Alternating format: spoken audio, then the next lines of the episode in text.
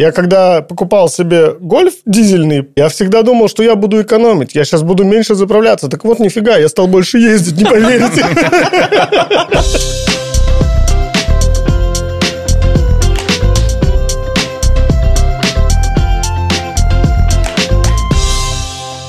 привет! Меня зовут Ольга Петрова, и я отчаянный оптимист. Я веду подкаст о том, как выжить в условиях инфляции и при этом оставаться на позитиве. Вместе с героями мы обсуждаем насущные проблемы и ищем решения. Не так давно на одной из автозаправок произошел сбой системы. И по всей Риге на табло высветилась огромная цена на бензин и дизель. Потом компания призывала водителей, которые заправились по завышенной цене, обращаться к ним, чтобы им возместили эту разницу. Но лично меня во всей этой истории шокировал тот факт, что все-таки нашлись те водители, которые, несмотря на огромные цифры на этом табло, а там было 3 или 4 евро э, за литр топлива, они все равно заполнили баки своих автомобилей. Ездил, езжу и буду ездить на машине. Так звучит тема нашего сегодняшнего выпуска. И, кстати, это не мои слова, это слова Алексея Жигалкина, инструктора по вождению, который ни за что и ни при каких обстоятельствах не собирается пересаживаться на общественный транспорт и велосипед. И сегодня расскажет нам, почему. Привет, Алексей. Приветствую, приветствую. Насчет велосипеда не знаю на самом деле, потому что у меня 8 велосипедов, 2 электросамоката. Машины я люблю, конечно, но и другой транспорт тоже уважаю, поэтому это не проблема. Прекрасно. Расскажешь нам об этом поподробнее. Также нам компанию сегодня составит президент автомобильной ассоциации Андрес Кулбергс, который расскажет, какие машины сегодня выбирают жители Латвии и доступен ли электромобиль такому простому смертному, как я, например. Привет, Андрес. Здравствуйте. Я тоже хотел сказать, что я не только только машинами езжу. И машиной, и мотоциклом, велосипедом. Также электроскутер у меня дома находится. Также скейтборд. Но еще на таком сооружении я еще не ехал, как коляска. Но я, Андрес, не могу не спросить, раз уж э, ты у нас в гостях, э, про твое самочувствие. 1 мая, да, 1 это произошло? Мая, да. да. В районе Папер фабрики Андрес попал в серьезную аварию. Да. Вот, после чего было несколько Одна операций. секунда изменила всю жизнь. Ну, да, 3-4 дня в госпитале, 5 операций уже еще 2-3 впереди меня. А что врачи говорят? Какие прогнозы вообще дают? В сентябре я в Вайворы поеду на, на рехабилитацию, реабилитацию. учиться ходить заново, но я чувствую, что смогу встать на ноги в сентябре. Но это сразу мне открыло глаза. Во-первых, слава богу, что выжил. А во-вторых, насколько быстро все может измениться. И в-третьих, увидел, как за этим забором э, жизнь э, именно инвалидом на коляске, и насколько мы просто из-за Советского Союза, который тоже не имел инвалидов, и также сейчас э, мы как бы исключили из, из сообщества. Да? Я в это время увидел только 12 инвалидных колясок на дороге угу. за месяц. Но у меня уже 510 километров пробег за один месяц, и Ничего все на электричестве. Солидно, конечно. Но позавчера не выдержал электромотор. Я сдался вчера на гарантии. Так что я опять в аналогу э, жизнью, с дигитальной жизнью, в аналогу жизни обратно. Я надеюсь, что у тебя коляска все-таки это временный транспорт, что все-таки ты сядешь Очень за руль. надеюсь, что это будет быстро. Да. Ну что ж, если мы вернемся к теме все-таки сегодняшнего выпуска, это автомобиль. И, кстати, я заметила, что несмотря на то, что цены у нас на заправках скачут, все равно много людей не пересаживаются на тот же общественный транспорт и велосипед велосипед, они вот поток машин как был, так он и есть на той же Краста улице, ну, такие главные артерии, скажем, города. Ну, вот, например, Алексей, начнем с тебя, да, у тебя такая достаточно принципиальная позиция, я понимаю, что ты инструктор по вождению, да, и что ты не можешь просто пересесть на велосипед или э, руководить учеником, да, сидя в общественном транспорте, но, тем не менее, ты вот довольно-таки так принципиально не хочешь пересаживаться. Ну да, конечно, то есть я скажу так, это может не совсем звучит правильно, но я с 14 лет за рулем, у меня первая своя машина была в 14 лет, поэтому я вообще не представляю жизни без машины. Я не понимаю, как люди умудряются делать какие-то свои дела без автомобиля. То есть, если я все свои дела, которые я делаю в течение дня, буду делать без автомобиля, то мне на этой неделе понадобится. То есть, я не представляю, как это можно сделать. Это первый момент. А что касается автобусов, ну, Я уже иногда со своими учениками так прикалываюсь. Я говорю, ну смотри, сейчас еще цены подрастут, мы с тобой пойдем, сядем в автобус, я тебе дам руль и буду тебе объяснять наглядно, как что делать. То есть будем теоретически учить практику, а что делать такие цены, как бы как иначе. Послушай, а вообще количество учеников не сократилось после того, как цены на топливо выросли? Мне трудно судить. Это, наверное, надо спрашивать какую-то автошколу, чтобы автошкола делала какой-то вот срез. Потому что у меня работы хватает. Но я отдельный человек, который уже почти 20 лет занимается этим. И у меня как бы загруженность всегда такая, что спрос, он превышает количество угу. людей, которые я могу оприходовать. То есть я часто даже отправляю и не беру людей к себе на обучение. Угу. Но это говорит о качестве. Кстати, хотела заметить, да, ты так красиво себя похвалил, завуалированно. Ну, это факт. Хорошо, согласился это, это, это факт. Поэтому, Слушай, а если мы говорим, ну, как бы о личном пользовании, когда ты нам прислал свое письмо, меня немножко так это удивил тот факт, что раньше вы с женой, у вас две машины, насколько я понимаю, даже на даче в один день друг за другом на двух да, машинах да, ездили. Да.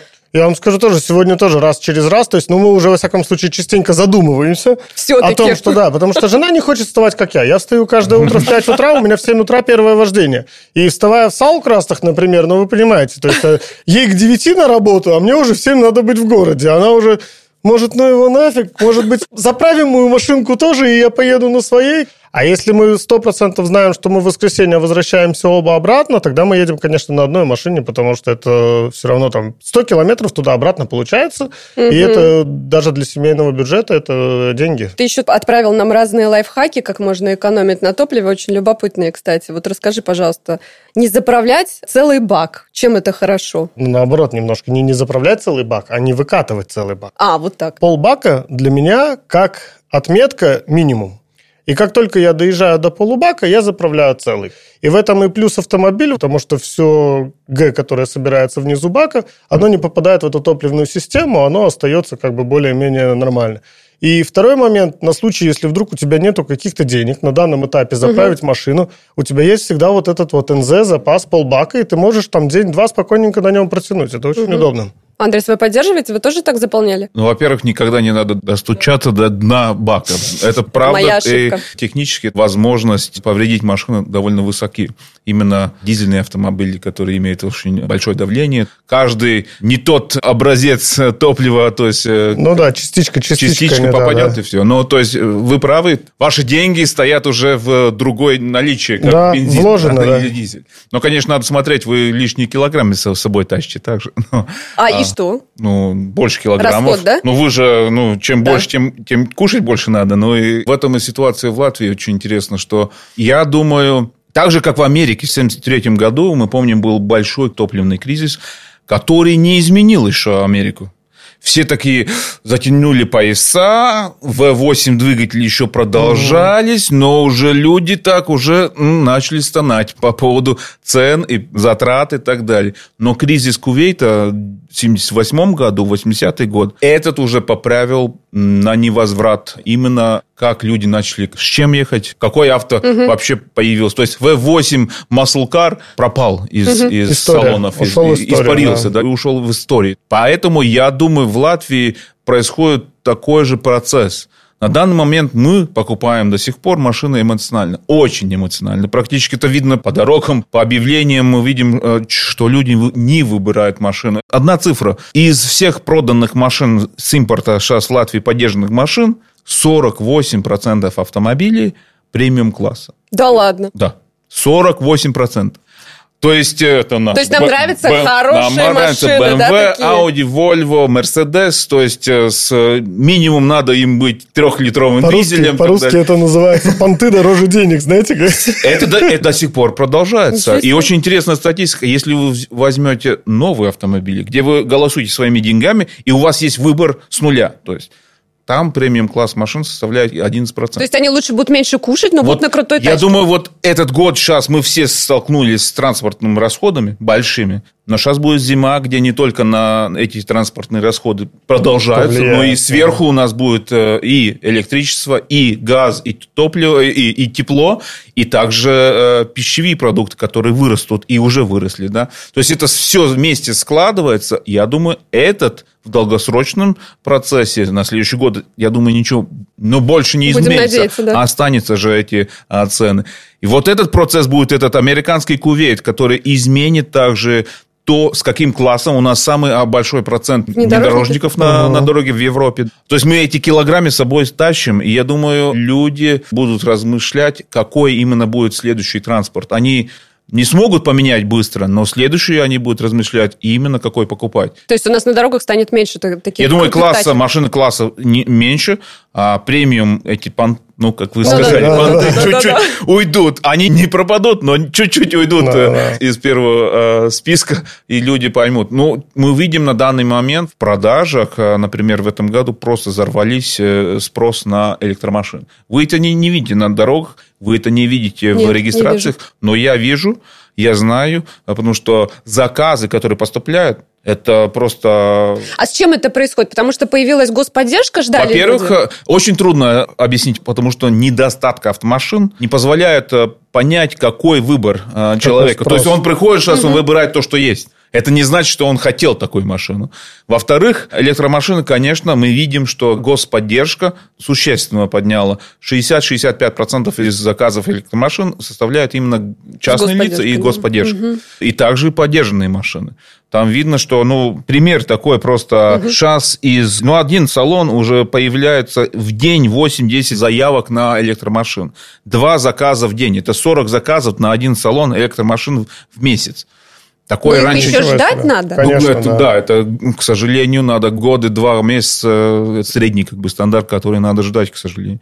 Но там огромный набор автомобилей, которые будут поступать э, в следующий год. И также это происходит э, в поддержанных машинах. Мы, мы видим, что этот э, запрос раньше был один из десяти машин был э, электрозапрос, сейчас уже пять из десять получается. То есть интерес существенно возрос. Слушайте, ну они же дорогие. Какая должна быть у человека зарплата, чтобы он мог позволить себе электромобиль, ну или хотя бы гибрид?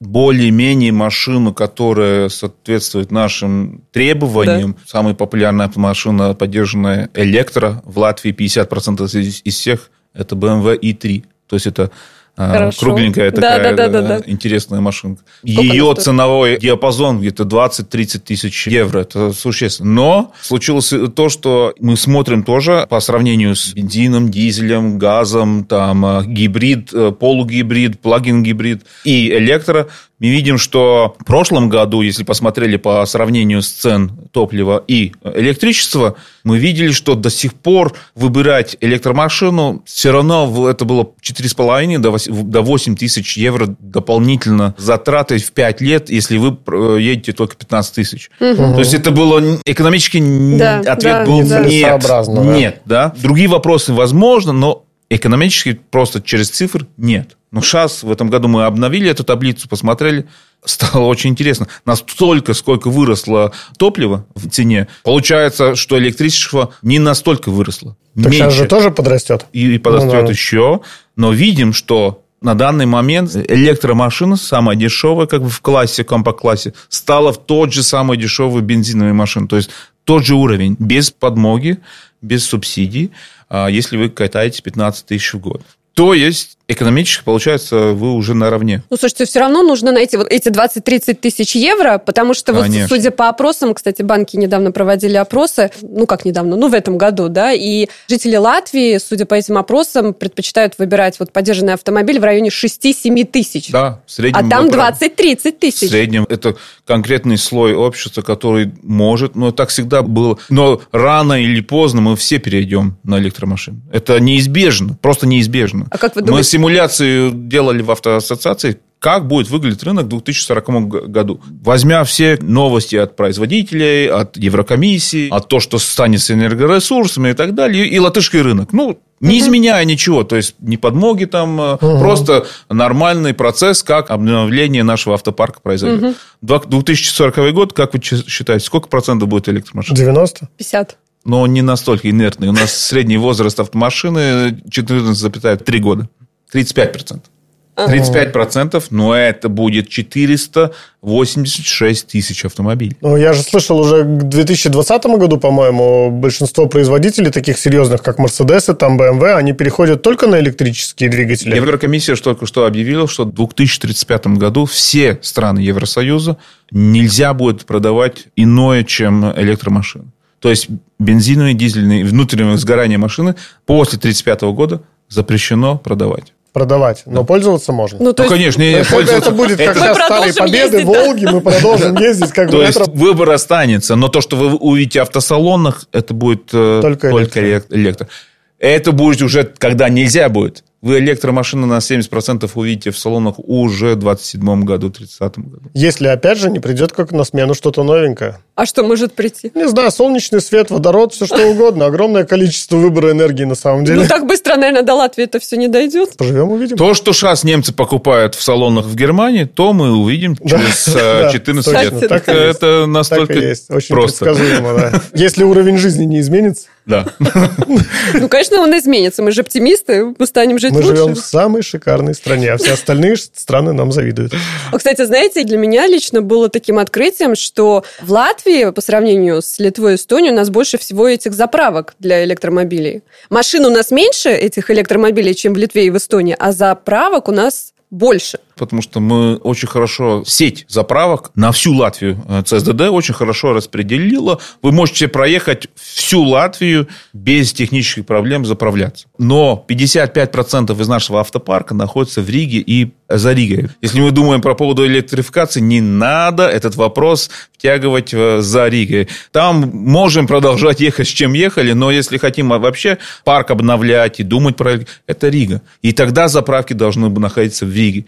И уже проблема с заправками будет к 2025 году точно, потому что 86% из населения живет в квартирах, в больших домах. А, и как заправлять, да? В Европе в среднем 44% живут в квартирах. Дома заправку не сделаешь, как в Норвегии. Ну, какие-то такие разговоры я, кстати, слышала, что хотят во дворах многоквартирных вот ставить. Это будет не техническая проблема, а юридическая проблема ага. больше всего. То есть, как там уже воюют за место парковки, и еще дальше война будет за штепсель, да? У меня была такая идея, кстати, на самом деле, вот вы сейчас смеетесь, а у меня во дворе вообще невозможно поставить машину. Я живу в спальном районе в Плявниках, да, то есть, если ты приехал чуть позже шести, то знакомая проблема, да, чешешь да, очень далеко. Я думал, а, а если, если у тебя еще и... Нет, а я подумал, а если купить электромашину и сделать розетку прямо под домом и обозначить, что это мое место для зарядки, то есть если юридически это возможно, то ты выбиваешь двух зайцев. И экономия, и плюс еще ты себе постоянно держишь парковку. Ну, а разрешат ли остальные жильцы вот так вот? вот. И у тебя есть кусок. своя бензоколонка дома. Ну, вряд ли так остальные это разрешат. Не, ну, то есть, это самая сложная проблема Латвии именно в том, э, если работники на работе получат э, новую автомашину себе угу, ну, угу, для работы угу. ехать, это будет электромашина. Да. Вероятность, что он живет в квартире, большая. Ну, да. И поэтому это решать надо по-другому. Не в этих домах, но на работе. А, то есть заправка на работе. Когда а, машина то есть он стоит. приезжает и на работе Когда машина работает, стоит да? и да, подзаправить. Офиса, да. Э, на, на... А если ему по работе надо выезжать из офиса? Тогда надо эти заправки распределять намного больше в, например, Риме. Вы едете там 30 а минут там проводите время. Вы тогда в Икею Ну как, вот возле ну, ЦСДД, например, везде по чуть-чуть. заправки. Ну, да. Вот как ваш телефон телефон, смартфон, вот чуть-чуть по везде подзаправить. Да, да, да, да. Я недавно нарвался на видео, кстати, в интернете. Я не буду врать, что за страна, потому что я не помню. Но там была очередь такая, километр, наверное, точно. Причем машины исключительно Теслы. И все на заправку стоят, и очередь именно на заправку. Знаете, вот почему? Этих... Это, это голландцы, которые имеют конкретные неделю в год отпуск, лыжный отпуск. У них, у них национальный лыжный да, отпуск. Да. И они все едут в Альпу едут, и большинство там находится в Тесле в Голландии. И они вот одновременно хотели приехать в эту неделю на лыжах кататься. Вот эти Теслы имеют в карте одну дорогу, как доехать до Альпов. Ну и... И в результате они там, наверное, сутки и потратили, чтобы под, было, подзаправить Слушайте, а сколько вообще по времени нужно заряжать? Сколько это э, электромобиль? Ну, если мы будем а, говорить о новых машинах, это уже развивается довольно быстро. Но так как наш автопарк э, среднем э, старенький, тогда у нас поддержанный старый образец электромашин, но мы должны понимать, что это будет 5 часов. Да, это до полной зарядки, да. да. В электромашинах еще больше, как вы сами правильно сказали, нельзя ехать с полным баком и до конца с нуля. Да, Там да, надо да. посерединке все время быть, и тогда это будет очень технически хорошо для машины, и также быстро можете зарядить. Потому что эти последние 20% зарядки это занимает очень долгое время. А, кстати, про бак мы коснулись. Я хотела лично, лично про себя спросить. Я заправляю полбака. Ну, от нуля до полбака. И потом да. езжу. Ну, там не совсем до лампочки, конечно. Ладно, ну, ладно. Всегда нет, тогда. То есть мне лучше заправить полный бак, и чтобы у меня этот полбак до полубака, да? Да, один, да. один раз зарплаты заправила полный бак, и потом ездишь те же полбака, только Я на только Помните, было в советское да? время квас стояли, да, такие да. колонки кваса, да, э, прицепы. Да, да, вот да, когда он уже был в нулевом позиции, вы хотели купить, там уже с червями получали э, напиток. Вот Его то, еще наклоняли. То же самое у вас в баке происходит. Хорошо, если мы немножко от будущего, прекрасного нашего будущего, вернемся в настоящее, где люди ездят, как мы выяснили, на дорогих тачках. Какие-то лайфхаки, вот еще как экономить топливо на том, на чем мы сегодня еще ездим. Вот, Алексей, ты говорил, что э, стал замерять расход топлива на разных заправках. Да, да. То есть топливо деле. на разных заправках отличается? Да, топливо зависит расход. Пускай это, может быть, не так вот прямо в глаза кидается, но есть разница, на каких заправках заправляешься, и на одной заправке ты проезжаешь немножко больше, на другой немножко меньше. Это тоже есть. Я потому что очень много езжу, довольно часто заправляюсь, и это ощутимо. Очень важный лайфхак – это всегда ну, то, что люди не делают проверяя воздух в шинах. Да. Если да. с велосипедом едете и с спущенной шины, ну, трудно же ехать, да?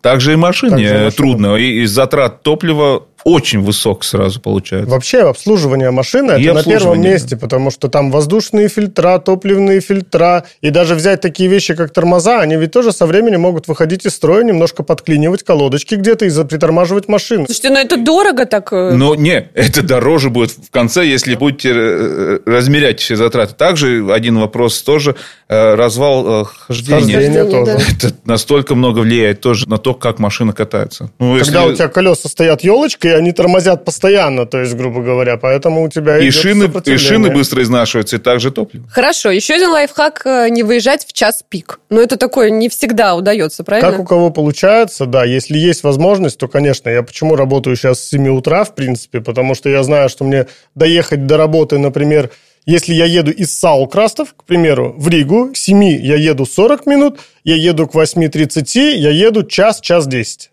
мой личный да. лайфхак. Да. Не самый приятный лайфхак.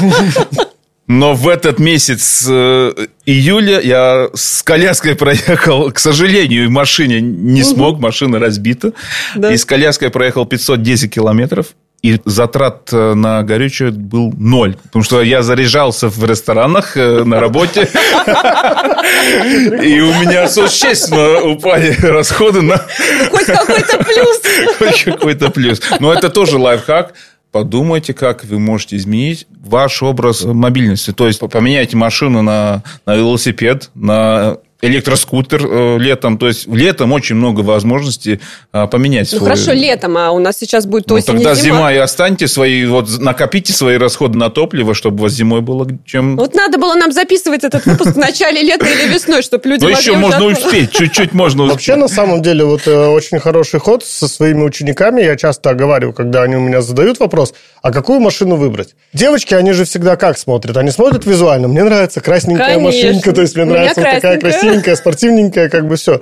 А я всегда говорю, а для чего тебе машина нужна? То есть в первую очередь надо определиться, что ты будешь делать. Ты будешь возить себя, ты будешь водить семью, да? Ты будешь ездить на дачу, ты будешь ездить по городу. Тебе надо думать о том, как ты будешь заправляться, как ты будешь парковаться, какой у тебя будет расход, всего остального. То есть и от этого отталкиваться в первую очередь в покупке машины. Потому что я когда-то тоже был молодой, мне тоже хотелось BMW с трехлитровым двигателем, но когда я в первый раз сел на гольфик дизельный, я понял разницу, за что я переплачиваю, и подумал, да ну нафиг, как бы. Я когда покупал себе гольф дизельный при BMW, я всегда думал, что я буду экономить. Я сейчас буду меньше заправляться. Так вот, нифига, я стал больше ездить, не поверите.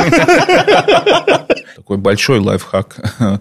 Надо подумать, та машина, на чем вы ездите сегодня, ли правильная для вас? Угу. Наверняка эмоции говорят одно. Но реально, вот ежедневно, правильно ли эта машина? И есть возможность сейчас ее продать до сих пор, пока еще не все другие столкнулись с огромной проблемой. И, возможно, ваш класс машины снизить. То есть, вы едете сейчас с внедорожником, сразу вопрос. Там большие шины, колеса большие, то есть шины дороже.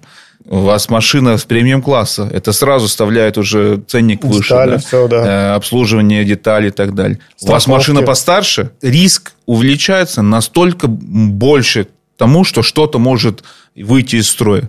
Поновее машина чуть. Чем меньше у вас и класс меньше, и не премиум класса, у вас возможность э, процентов на, снизится очень много на то, что затраты на содержание машины.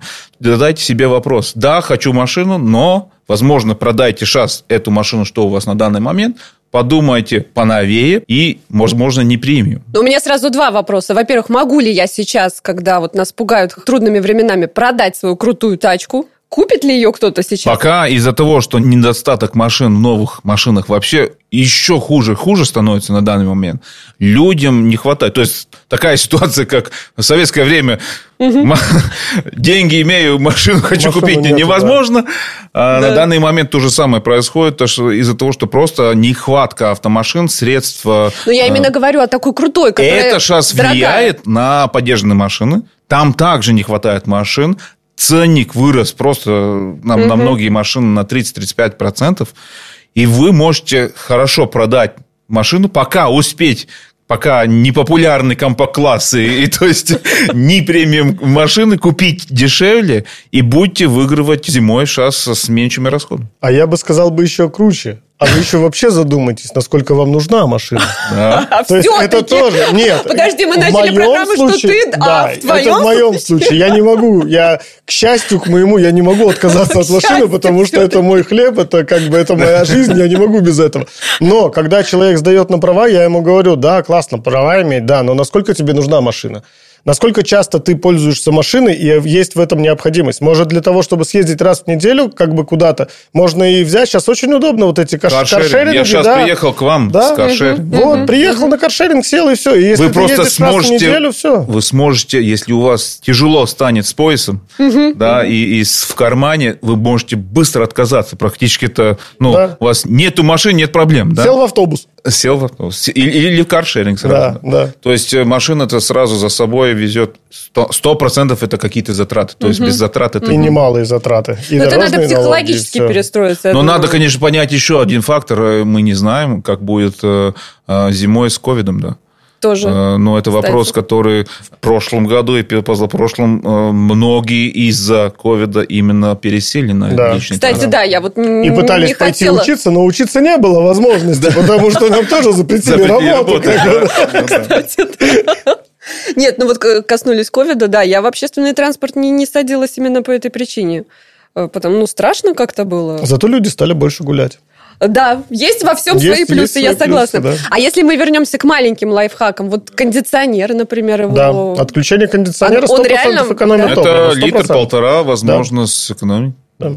Ну, какая машина, какой мотор. Да, да, да, да. да, Но, да, ну, то есть, проверьте машину, техническое состояние машины. Это вас Я кондиционер, например, включаю только в тех случаях, когда уже температура поднимается там выше 23 градусов, когда уже в машине становится некомфортно. Угу, то есть, угу. как бы я понимаю, мне некомфортно, значит, ученику некомфортно в два раза больше, потому что он еще потеет от стресса. Как бы тогда я включаю кондиционер. Но до 23, ну ладно, до 22 градусов я все-таки обхожусь при открытыми окошками, как бы и для здоровья лучше, и для расхода меньше. Но но также надо понять, что сейчас из-за этой ситуации, которая у нас подходит, сейчас кризис, э, он неизбежен. Мы также должны думать о том, если мы сможем вообще оплатить все счета.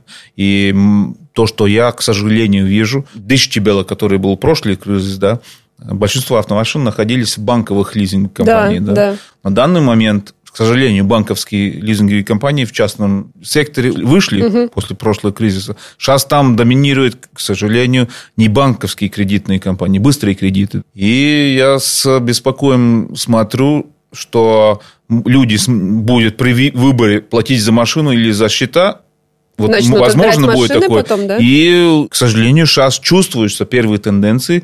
Отбирают машины у неплатежноспособных, а они уж довольно жестоки к процентам по, да, да, да, да, по тому, сколько вы потом должны платить. То есть это надо нашему государству думать, как защитить этих людей, чтобы ни, ни банки не отняли дом и не отняли машину. В Америке тоже месяц-полтора назад первые индикации, что в Америке уже появляются эти repossession называется по-английски, uh-huh, когда uh-huh. отбирают машин, uh-huh.